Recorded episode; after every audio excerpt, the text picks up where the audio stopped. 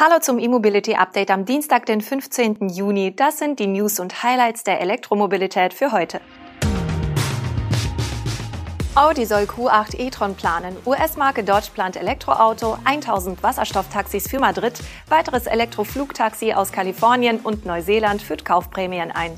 Los geht's!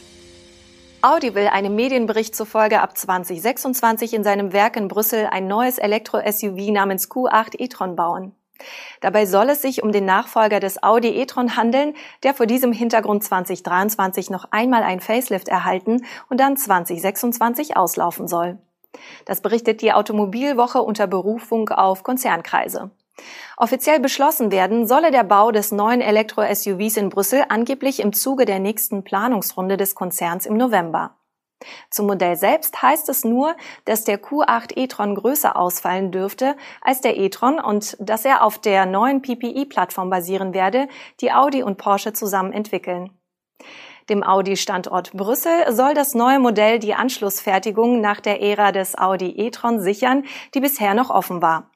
Das 2018 eingeführte e-SUV ist das einzige Auto, das aktuell in Brüssel vom Band rollt. Der Stromer basiert bekanntlich noch auf einer abgewandelten Verbrennerplattform und läuft deshalb außerhalb der neuen Elektroplattformstrategie aus MIB und PPE. Noch vor Mitte des Jahrzehnts wird Audi allerdings andere Stromer auf den Markt bringen. Für 2022 ist die Einführung des Q6 e-tron, für 2023 die der E-Limousine A6 e-tron angekündigt. Beide Elektromodelle werden auf der PPE-Plattform basieren. Erstmals zum Einsatz kommt diese Basis aber bei Porsche und dem neuen Macan. Q6 e-tron und e-Macan werden sich die Technik teilen. Die zum Stellantis-Konzern gehörende Automarke Dodge arbeitet laut einem US-Medienbericht an ihrem bisher schnellsten Modell. Es soll sich um eines von mindestens sechs Elektroautos sowie mehreren Plug-in-Hybriden, die vor dem neuen Konzernverbund gelauncht werden, handeln. Die US-Marke Dodge gilt bisher als Anbieter für sogenannte Muscle Cars. Von Elektroplänen war bisher nichts bekannt. In dem Bericht heißt es nun, dass die Elektrifizierung von Modellen mehrerer alter FCA-Marken unter dem neuen Stellantis-Dach angeschoben werden soll. Die Rede ist von mindestens sechs vollelektrischen Fahrzeugen, die sich derzeit im Designprozess befinden.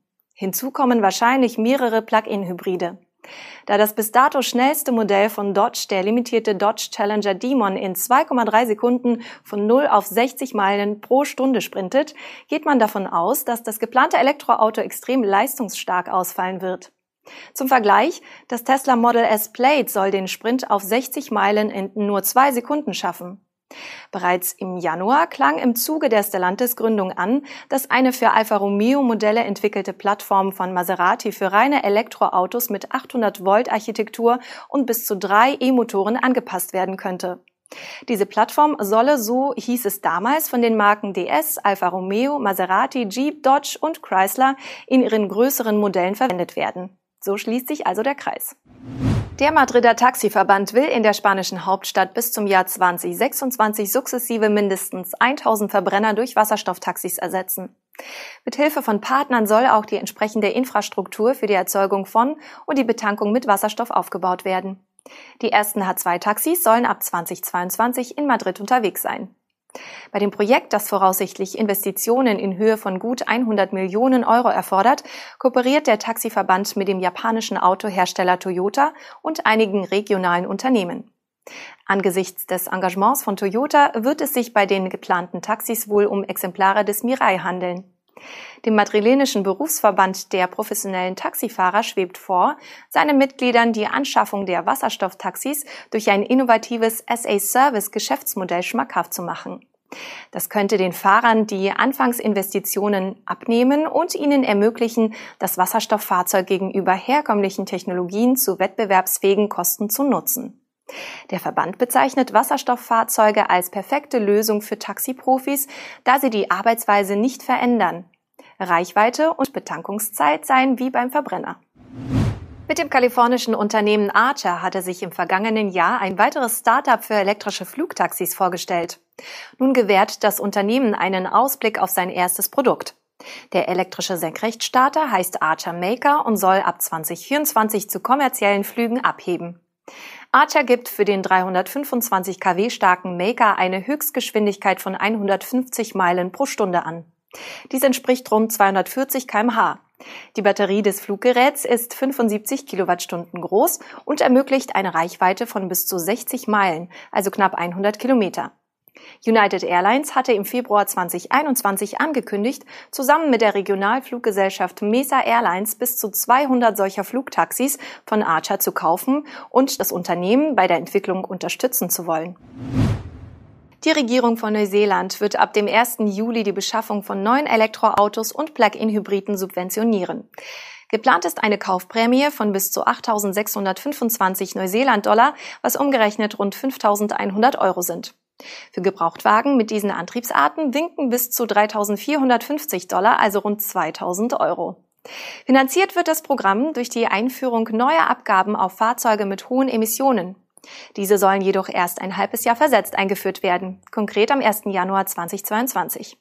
Dadurch wird etwa ein importierter Toyota Hilux, einer der beliebtesten Geländewagen Neuseelands, um etwa 1700 Euro teurer. Das neue Bonus-Malus-System geht auf Empfehlungen der neuseeländischen Klimakommission zurück. Diese hatte der Regierung kürzlich vorgeschlagen, dass der Anteil von Elektrofahrzeugen an den Neuzulassungen bis zum Jahr 2029 einen Anteil von 50 Prozent erreichen soll. 2032 soll die Marke von 100 Prozent erreicht sein, um die Emissionsziele für den Verkehrssektor zu erreichen. Während die Kaufprämien ab Juli zunächst nur für Elektro- und Plug-in-Hybridfahrzeuge gelten, sollen sie ab dem Jahreswechsel auch auf emissionsarme Fahrzeuge ausgeweitet werden. Eine Definition dieser Kategorie gibt es allerdings noch nicht. Immerhin hat die neuseeländische Regierung auch ihre Investitionen in den Ausbau von Ladeinfrastruktur erhöht. Um das landesweite Ladenetz und andere alternative Betankungsnetze weiter auszubauen, soll der sogenannte Low Emission Transport Fund bis 2023 fast viermal so viele Mittel zur Verfügung haben wie aktuell.